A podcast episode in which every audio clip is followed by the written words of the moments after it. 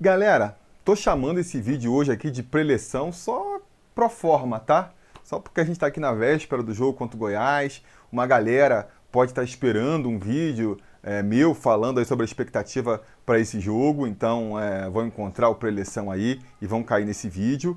E também para registrar aqui, né, abrir o um espaço para os apoiadores do canal é, que estão participando aí do, do, do Bolão Gato Mestre, né, darem o seu palpite porque estamos chegando no último jogo da temporada e é o jogo que pode ser decisivo aí para definir quem vai ser o conselheiro gato mestre de 2020, não é mesmo? Todos, claro, que estão apoiando o canal aí estão abertos para participar, mas é verdade que agora, né, nessa reta final, eh, os candidatos ao título ficaram poucos, ficaram poucos. A gente tem aí o Léo Turtin, que é o grande favorito para levar eh, essa taça, né? Porque está aí liderando com nove pontos, então é, não precisa nem acertar.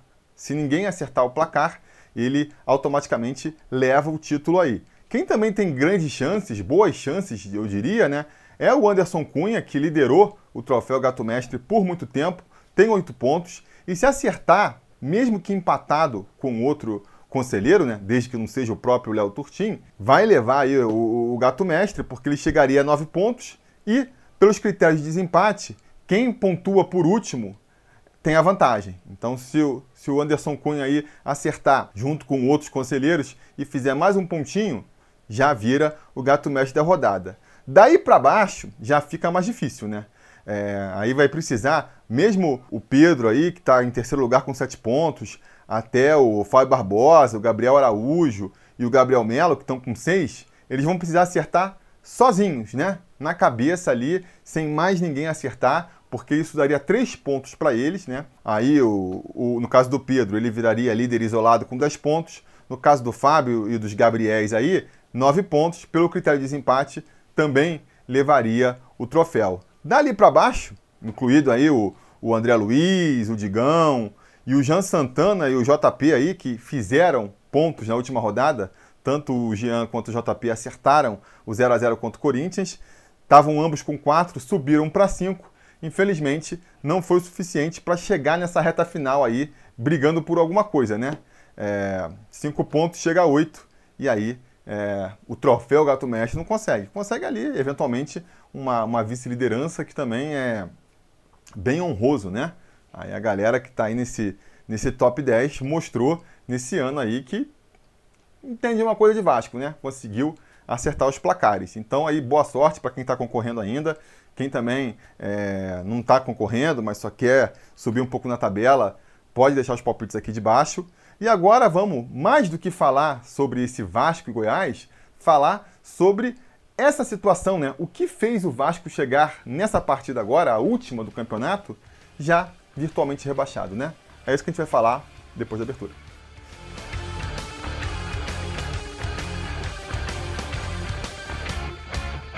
Fala, torcida vascaína, Felipe Tiru de volta na área para falar de jogo do Vascão, ou não falar, né? O fato é que nessa quinta-feira, às nove e meia da noite, com transmissão do Sport TV 2, parece, e também do Premier para todo o Brasil, o Vasco recebe o Goiás em São Januário pela 38ª e última rodada do Campeonato Brasileiro da Série A. Um jogo é, pelo qual não poderia estar é, me importando menos, não é verdade? Um jogo que eu, sinceramente, tanto faz se o Vasco vai ganhar de 2 a 0 se vai perder de 2 a 0 uh, ah, Já está rebaixado, né? É, é, um jogo aí que, que uma despedida melancólica. Tanto o Vasco quanto o Goiás já é, rebaixados, vão ali cumprir tabela, né? Então, uh, em vez de falar sobre esse jogo, expectativas para essa partida, eu resolvi falar, que nem vocês já sabem, é, dos cinco motivos que eu acho que fizeram o Vasco chegar nessa última rodada já rebaixado. Eu costumo dizer que time grande para cair é que nem acidente de avião. Nunca é um motivo só, né? É o acúmulo aí de vários erros que, um em cima do outro, acabam levando a uma queda. E eu aqui resolvi elencar cinco deles. Não que eu acho que sejam os únicos, né? Tem mais aí que vai somando, mas é, esses são os cinco que eu julgo os principais motivos pelo qual o Vasco acabou sendo rebaixado mais uma vez agora em 2020. O primeiro motivo que eu vou listar aqui foi a ausência da torcida. No começo do campeonato ali, quando a gente estava saindo ali da, da, da, da, paralisação do futebol, né? Eu cheguei a fazer um vídeo comentando sobre como esse campeonato ia ser diferente e os impactos que isso poderia trazer é, para o Vasco especificamente, e se poderia ser positivo, se poderia ser negativo. E eu levantei essa questão aí da ausência da torcida, né? Uh, na época, de maneira assim, meio, meio dúbia, sem saber. Eu, eu levantei duas questões. Eu falei, é, por um lado, a ausência da torcida ela vai, vai é, pesar, né? O, o, Vasco sempre se apoiou muito na torcida para conseguir fazer seus pontos em casa. Por outro lado, pode ser benéfico, porque a gente está montando um time com muitos garotos, a gente sabe como a torcida pega em cima da, da molecada, isso poderia atrapalhar o desenvolvimento é, dos jogadores. Então eu fiquei nessa dúvida, né? Qual é o, o copo está meio cheio, o copo está meio vazio. E agora, cinco, seis meses depois, a gente descobre que realmente era para ver o copo meio vazio mesmo. Porque esse aspecto que eu tentei levantar de positividade não se demonstrou em campo, não foi uma temporada com grande destaque dos nossos garotos, né? Nenhum se destacou muito. Talvez ali quem tenha mais é, se firmado é, tenha sido Ricardo Graça, que também já não é mais nenhum garoto, não é mesmo? Mas dos, dos garotos que foram lançados esse ano e que poderiam sentir mais a pressão da torcida, nenhum chegou a, a, a se firmar. E por outro lado, a gente teve esse desfalque aí da torcida, que nessa reta final, né, desde que começou a ficar claro que o Vasco ia brigar para não cair, eu acho que poderia ter ajudado a gente. Acho que parte dessa apatia que a gente viu no time se explica também não ter uma galera lá buzinando no ouvido dos caras. Será possível que com, se tivesse ali um caldeirão lotado, empurrando o time para cima, xingando e motivando e fazendo que a torcida que a gente sabe que a torcida do Vasco é capaz de fazer, será possível que eles ficariam tão apáticos que nem a gente viu, principalmente nessa reta final? Quero acreditar que não, né? Quero acreditar que não. E aí a gente vai ver os números do Vasco nesse campeonato e a gente percebe como fez falta, seja por causa da torcida ou não. O fato é que o Vasco teve um dos piores desempenhos em casa nesse campeonato brasileiro. Não fiz o levantamento histórico, mas eu acredito que tenha sido 42% de aproveitamento dentro de casa. É, é muito pouco, né? É muito pouco.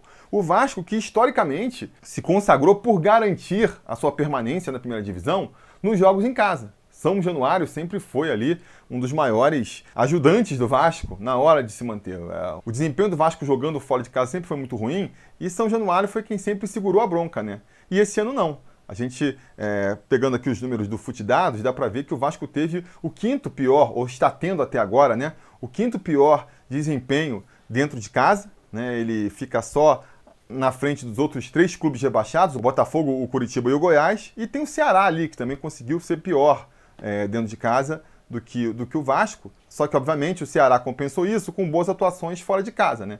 Coisa que o Vasco não fez. A atuação do, do Vasco fora de casa é ainda pior, pouco mais de 20% de aproveitamento e quarta pior campanha fora de casa, só ficando na frente do Fortaleza, que aí compensou jogando bem em casa, né? e do Botafogo e do Curitiba. Só que, repito, o Vasco indo mal fora de casa, a gente já está acostumado. O Vasco ganhou três jogos fora de casa, empatou quatro vezes. Isso aí é uma campanha normal do Vasco fora de casa, nesses tempos em que o Vasco só briga para não cair. O desempenho que foi gritante foi o desempenho dentro de casa. Só seis é, vitórias em São Januário, acumulamos uma série de vexames. Conseguimos perder para o Curitiba, conseguimos perder para o próprio Ceará, empatamos com Bahia, empatamos com Fortaleza, perdemos todos os confrontos diretos praticamente, só fomos ganhar mesmo do Botafogo. Então acho que, que ficou bem evidente que a campanha em casa foi um dos motivos para o Vasco cair e eu atribuo muito, né, uma, uma grande parte dessa, dessa má campanha dentro de casa à ausência da torcida que eu acho que, de um jeito ou de outro, empurraria esse time para jogar um pouco melhor, né? Botar um pouco mais de sangue, um pouco mais de entrega e até naqueles minutos finais ali, quando tá aquele jogo empatado, empurrar o time para cima para tentar chegar no gol, coisa que a gente viu faltando. Esse time, pô, tava ali 30 do segundo tempo, 0 a 0 o Vasco precisa da vitória e o time tocando bola de lado como se não tivesse nada acontecendo. Acho difícil de num caldeirão lotado isso acontecer. O segundo motivo que eu vou colocar aqui é a questão aí financeira, né? É, e aí eu nem falo é, da falta de, do poder de investimento do Vasco, que é uma coisa aí pública e notória e que já vem de muitos anos, mas da incapacidade mesmo da administração aí do Campelo de gerir esse dinheiro que o Vasco tem e fazer melhor uso dele, né? Eu acho que, e eu estou falando claramente dos salários atrasados do time, né? Acho que isso atrapalhou demais. Na verdade, os salários atrasados, eles são só a ponta do iceberg, a, a parte mais evidente de todo um trabalho muito mal feito de administração desse dinheiro, né? E aí, até nesse período eleitoral, o pessoal fica, ah, porque a austeridade levou o Vasco a esse lugar, ah, vocês ficam querendo austeridade, tá aí a austeridade. Cara, tudo que o Vasco fez é, esse ano foi não praticar austeridade. Eu acho que as pessoas confundem muito austeridade com pouco dinheiro, né? Vamos gastar pouco dinheiro, vamos ter pouco dinheiro para poder. E na verdade não é isso, né? A austeridade, na verdade, quando se fala em uma austeridade financeira, é você conseguir gastar menos do que você arrecada e principalmente gastar o fazer bom uso desse dinheiro, né? Para que você não fique na situação que o Vasco está agora, devendo salário, né? É, tendo dívida toda hora batendo na porta. E aí vai criando um clima de, de desconfiança que, que vai atrapalhando. Não tem como não atingir é, o, o, time em campo. Então, assim, não é só uma questão do salário atrasado em si, porque muita gente vai falar assim, pô, mas o, o, o São Paulo está com o salário atrasado e fez uma boa campanha aí, chegou a liderar o, o campeonato é, por muitas rodadas. O Santos está com o salário atrasado, chegaram na final da Libertadores. É, então, porque eu acho que que nem eu falei no começo, é, é a ponta do iceberg. O problema não são só os salários atrasados. É o tempo que está com o salário atrasado, né? É você fazer repetidas promessas de resolver o problema e não resolver. Então, assim, isso vai criando um desconforto no elenco e uma perda de confiança. Se por acaso o elenco não confia mais no, no, no, no Campelo, o, o que o Campelo fala entra por um ouvido e sai pelo outro, quem pode recriminar? Os jogadores, né? Porque, vamos lembrar, até por uma questão aí de, de falta de planejamento também, o elenco que chegou agora é o elenco que está aí desde 2018. Muitos jogadores, Fernando Miguel, o Leandro Castan, o Pikachu, o Henrique. E se você fizer o levantamento, outros jogadores aí, eles, e que são líderes, né, são considerados líderes do time, estão aí desde 2018 no Vasco, né? E estão desde 2018 lidando com o Campelo, com promessas de que vai reajustar, de que vai botar tudo em ordem, e que não acontecem. Não acontecem. Então, assim, não é só você estar tá com o salário atrasado. É você estar tá com o salário atrasado, chegou a ficar quatro meses com o salário atrasado, e, cara, só ouvindo promessas que não são cumpridas. Então, só para ficar em, em, dois exemplos mais cristalinos, a gente teve no ano passado o Luxemburgo voltando e falando, galera, deixa comigo que eu vou resolver essa questão do salário atrasado, vamos jogar bola, eu vou resolver com o Campilo, e a gente já fala, ali que até o final do ano nós vamos quitar todos os salários. Beleza, os caras compraram uma briga, você viu que, que, que durante ali um grande, uma grande parte da, da era Luxemburgo de 2019, da passagem do Luxemburgo de 2019, o time realmente se entregou mais em campo, fez a sua parte do combinado, vamos dizer assim. Quando chegou no final do ano, cadê? Luxemburgo vai embora, a promessa não é cumprida, vamos para 2020 com mais uma promessa cumprida. Os caras vão entrar mais motivados ou mais desmotivados para a temporada seguinte? Aí vai, atrasa quatro meses, né? Não, não põe o, o salário em dias, ainda atrasa mais quatro meses. Ah, tem a questão da pandemia e tudo mais, bababá. Vamos fazer o seguinte: vamos pegar esses quatro meses aqui, a gente parcela em, em dez vezes para frente, considera que, que, que, que parcela dez vezes para frente, e aí no próximo mês eu vou pagar o seu salário do mês que vem e vou pagar mais esses 10% do que eu estou devendo. No mês seguinte, eu vou pagar o seu salário do mês seguinte e mais esses 10%. E aí a gente vai no final desse, desse período aí que tá tudo. Pode ser assim, galera? Beleza, pode, vamos nessa. Então vamos aí, vai. Ah, aí saiu na notícia: ah, o Vasco zerou seus salários, negociou ali e tá com salário zerado. Na verdade, né? Não tava com salário zerado porcaria nenhuma, só tinha renegociado. Beleza, né? Vai cumprir com o que prometeu? É uma solução. Cumpriu no primeiro mês, cumpriu no segundo mês, no terceiro já não pagou de novo, né? Aí, cara, acho que explica em parte a apatia que a gente viu do time, né? A falta de confiança uh, do time na, uh, no elenco. Aí você vira e fala, vai fazer mais uma promessa, né? Uh, por que, que, de repente, o Luxemburgo volta e não consegue ter o mesmo sucesso que teve na última passagem? Porque essa cartada ele não tinha mais como dar. Ele vai chegar e vai falar o quê? Para os mesmos caras, a grande parte ali, ele tinha comandado no ano passado, no ano anterior. Ele vai chegar para os caras e vai falar de novo não, deixa que eu vou conversar com o Campelo, com o mesmo presidente, e a gente vai se resolver. Esse discurso não cola mais, entendeu? Esse discurso não cola mais. Então, de repente, isso explica porque é, ele conseguiu um desempenho bem melhor em 2019 do que conseguiu agora em 2020. O elenco já perdeu a confiança na, na diretoria e aí fica difícil, né? Aí fica difícil. Isso também contribui é, para a gente ver alguns jogadores que não aguentam mais essa lorota e, e pedem para sair. Não dão nada para o Vasco, desmontam o elenco e complica ainda mais as coisas. A gente pode falar no exemplo é, do Jordi, que está no meio do ano, para ir lá para Portugal, é, de graça praticamente, né? O Vasco não ganhou nada. E também do Raul, que também saiu aí praticamente de graça. O Vasco ganhou ali uns cascalhozinhos, pouca coisa, para ir para o Red Bull. E são dois jogadores que, de repente, poderiam ter feito a diferença. Muita gente reclamando aí do, do, do Fernando Miguel nessa reta final do campeonato. Uh, o Lucão é um garoto muito novo e aí essa inexperiência contribuiu, por exemplo, para ele falhar na, na partida contra o Defensa e Justiça pela Sul-Americana. Então ficou curto. O Alexander, que era o terceiro goleiro tão inexperiente quanto o Lucão, então, assim, é, essa inexperiência dos outros goleiros acabou blindando né, o Fernando Miguel. Ele virou tipo um titular incontestável. De repente, se a gente tivesse um Jordi que foi lá para Portugal e está se destacando lá em Portugal, tinha se destacado já no CSA no ano passado, quando foi emprestado, já é um jogador mais velho, 26 anos, de repente o Jordi poderia ter feito uma sombra e nessa reta final aí ter agarrado mais do que o Fernando Miguel.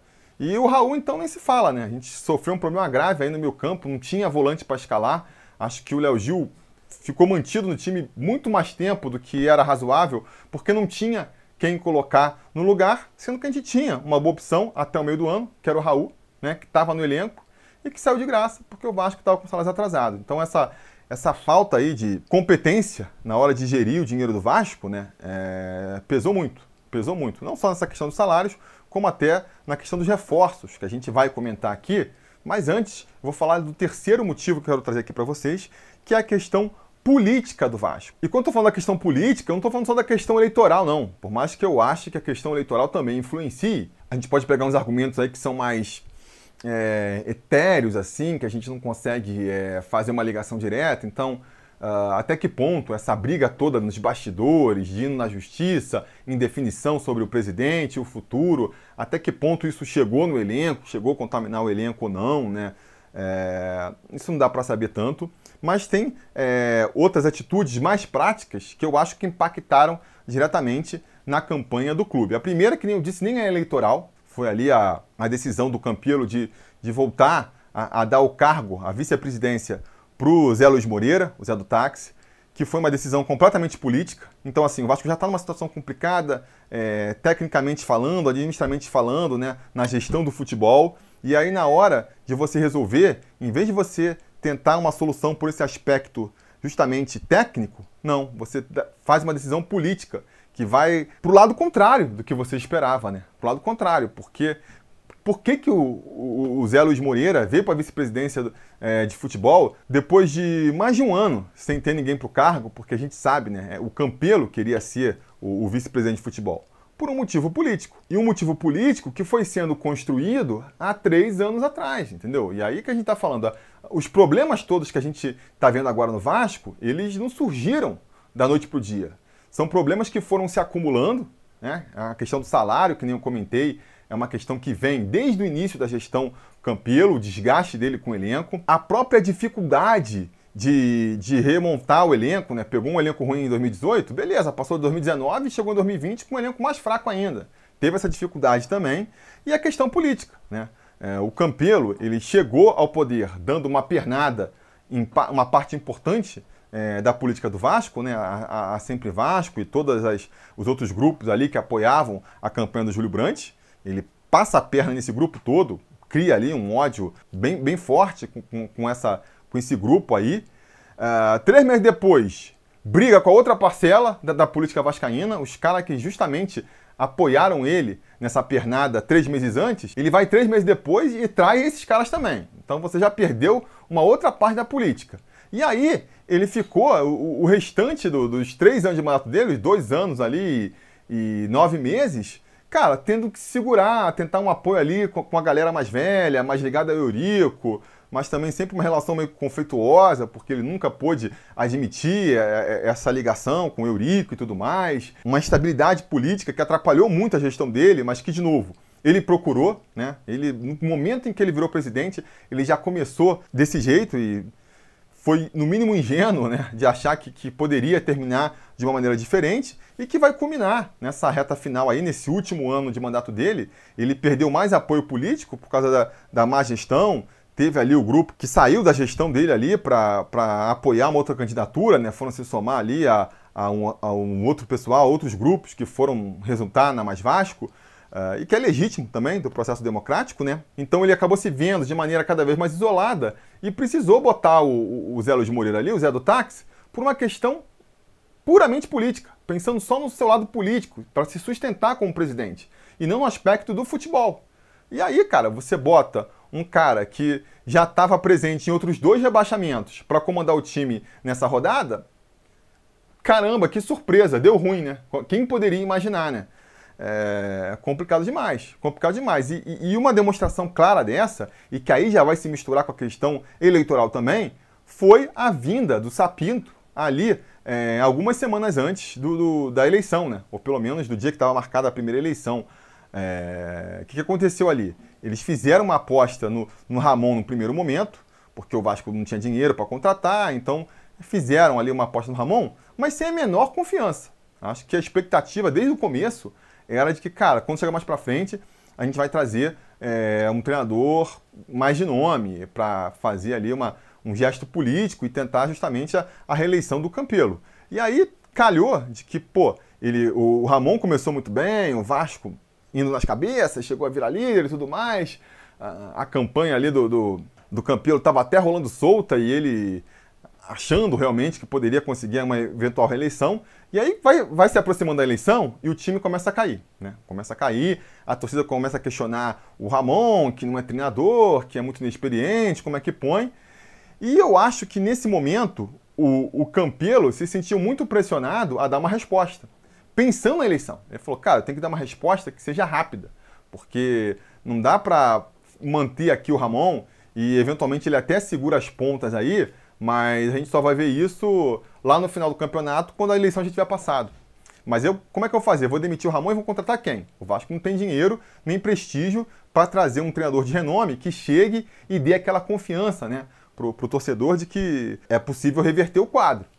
E aí veio o Zé Luiz Moreira e trouxe essa solução é, sapinto, que para mim foi pensada, de novo, muito mais pelo lado político, por uma estratégia política, do que pensando no desempenho do time de futebol. Ele trouxe um treinador muito mais pensando na grife e na imagem e no marketing que ele causaria, o impacto que ele causaria na torcida, do que na, na resposta que daria em campo. Entendeu? Ah, não, vamos trazer um treinador português. Tá aí essa moda de treinador estrangeiro para revolucionar o esquema tático. Vamos trazer esse treinador português aí que, cara, por mais que não tenha na sua carreira, nem nos seus trabalhos, nada que, que o, o abone para realmente fazer um bom trabalho no Vasco, vai causar essa primeira impressão que é o suficiente para a eleição, né? Em vez é, de ter um pensamento mais é, voltado para o futebol, que seria pensar o quê? Cara, vamos trazer um português, mas esse português ele entende de futebol mesmo? Ele vai fazer a diferença? Ah, o conhecimento dele, a, a qualidade dele, vai compensar todos os aspectos negativos que tem de você trazer um estrangeiro é, no meio da temporada, porque o cara vem sem nenhum conhecimento da cultura do futebol no Brasil, sem conhecer os jogadores direito, sem conhecer os adversários, o cara cai de paraquedas, né? No meio é, de um campeonato estranho e de jogadores estranhos e de uma cultura até de, estranha. Em que, em que situação isso vai se justificar? Se o cara for realmente muito bom, se o cara for apresentar aqui uma, uma, uma tática, uma política de trabalho, um planejamento que a gente não conseguiria achar aqui no mercado interno, né? Se for nesses casos, poderia compensar. Claramente não foi. Claramente não foi. O Sapinto foi um treinador que, cara, é, fez o que qualquer outro treinador brasileiro faria com o ônus de ter todo esse problema de adaptação que a gente falou aqui. Então, se não fosse a política, se não fosse a eleição, ele pensando é, numa jogada de marketing eleitoreira, talvez ele tivesse apostado num treinador é, brasileiro medíocre, também medíocre, mas que por ter mais conhecimento do nosso futebol, da nossa cultura, faria um rendimento melhor, traria um rendimento melhor para o Vasco e aí evitaria do time chegar nessa reta final já naquele, naquele ciclo vicioso, né? Porque a questão da, da, da, motivação da torcida e do time e tudo é muito importante. Então, a partir do momento que você traz um treinador novo, tira o Ramon, traz um cara novo, ele não funciona, passa ali 11 jogos sem funcionar, O terceiro que vem para substituir ele já vem com uma missão muito mais difícil também, né? Se o Vanderlei Luxemburgo, né, com todos os problemas que ele teve na segunda passagem, tivesse chegado 11 jogos antes, talvez o desempenho dele teria sido outro, porque pegou o time antes de estar tá descendo a ladeira desesperadamente, né? Então isso é, atrapalhou demais. E aí a gente vai entrar também na, na, na reta final aí da, dos nossos argumentos, né? Vão ser aí, eu vou dividir em duas partes, mas que na verdade são uma, uma só e que se justifica por tudo que eu comentei aqui também, que foi a péssima montagem do elenco do Vasco.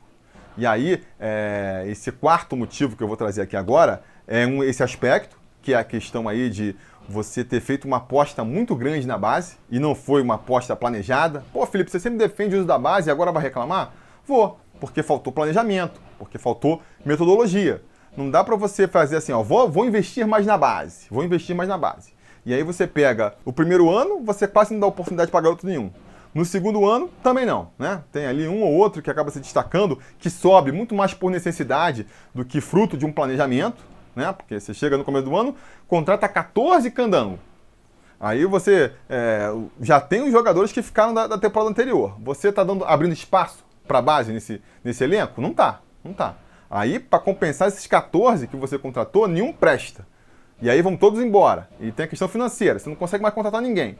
Aí, nesse momento, aí você olha para a base e fala: ah, beleza, vamos dar uma chance para os moleques. Sobe todo mundo de uma vez, né? Um bando de garotos sem experiência, sem confiança, e, e torce para dar certo. Eventualmente dá certo, né? Mas assim, é, precisa de novo. Se você estivesse pagando salário em dia, tivesse um clima melhor no elenco, você tivesse ali uns veteranos com mais disposição para orientar os garotos, de repente a aposta se justificaria mais. E a gente nem isso teve, né? Porque o, os veteranos, que eu já comentei por causa da questão do salário, já estavam também desmotivados, já estavam também de saco cheio. Então a gente é, viu, por um lado, os jogadores mais velhos, né, que são as lideranças desse elenco, não correspondendo, e a molecada também que subiu, que foi jogada aí na fogueira, não aguentou a pressão. Não aguentou a pressão e não rendeu. E aí a gente vai chegar no meio do ano ali, que com, não, não por coincidência, né, os únicos dois jogadores ali que, que, que correspondendo e, e, dando um pouco de mais perspectiva para a torcida, sendo justamente os caras que chegaram nessa temporada e que chega ali com o espírito mais solto e com menos bode da diretoria e menos chateado com o que está acontecendo, que vai ser o Cano, né, o grande destaque da temporada, e o Benítez também, que apesar de um começo ali meio caudicante, chegou meio fora de forma, depois começou a render. E aí a gente chega no, no, no motivo número 5 aí, que, que vai é, terminar de fazer a vaca ir pro brejo, que é, é, naquele segundo momento em que você poderia justamente né, levantar um dinheiro a mais para tentar contratar reforços de peso, uma vez que você viu, cara, estamos com um bando aqui de jogadores, os mais experientes já estão sem saco cheio, já, já, já não querem mais ficar com a gente, né? Parece que estão de má vontade. A molecada também não está conseguindo corresponder. A gente tem aí, quem está rendendo são os dois que chegaram agora. Vai fazer a contratação? As contratações precisavam ser mais cirúrgicas, precisavam ser mais certeiras.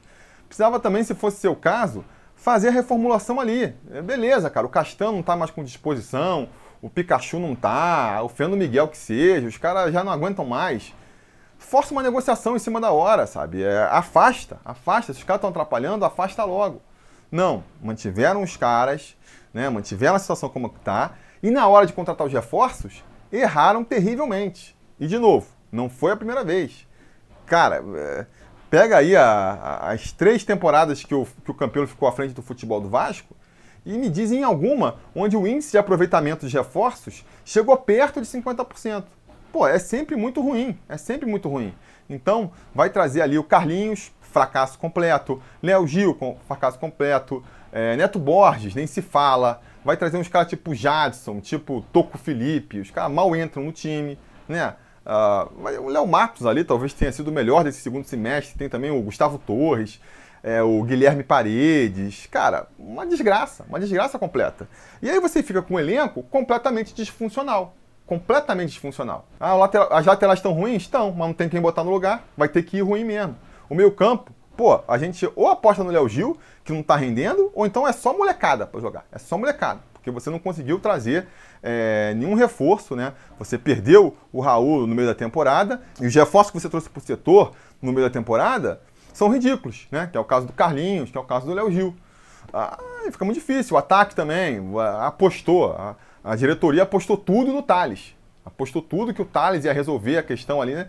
Ele não rendeu, não tinha quem pôr no lugar. É quem? Ah, chama o Vinícius da base, chama o PEC da base. Porque os caras que você trouxe para resolver, que seria o Guilherme Parede, que seria o Gustavo Torres, são ridículos. São ridículos. Então, foi uma montagem de elenco muito ruim, muito ruim, e que, cara, chega na reta final, o que, que você vai fazer? De onde que você vai tirar? Né? É, é complicado demais. É complicado demais. Então, amigos, diante de tudo isso, o que a gente vê é que uh, não foi o que foi feito no último mês, não, é, não foi o que foi feito no, nos últimos dois meses que levaram o Vasco para o rebaixamento.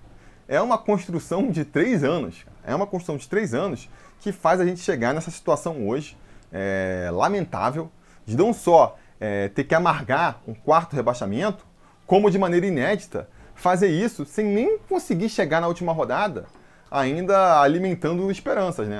A esperança agora só os mais malucos é que ainda vão estar acreditando que o Vasco consegue fazer aí é, 12 gols no Goiás, ou então torcer o Fluminense meter 7 no Fortaleza para a gente conseguir meter 6 no Goiás.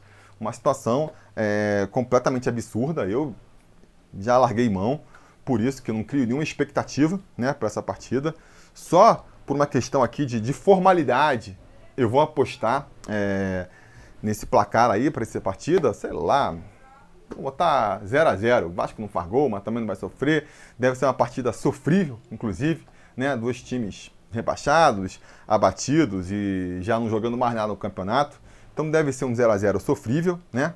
E a gente volta aí, depois também de novo, só para cumprir um protocolo, a gente volta quando a partida acabar para comentar sobre o jogo ou não. Ou posso fazer que nem agora no preleção e aproveitar o vídeo para falar de outras coisas, né?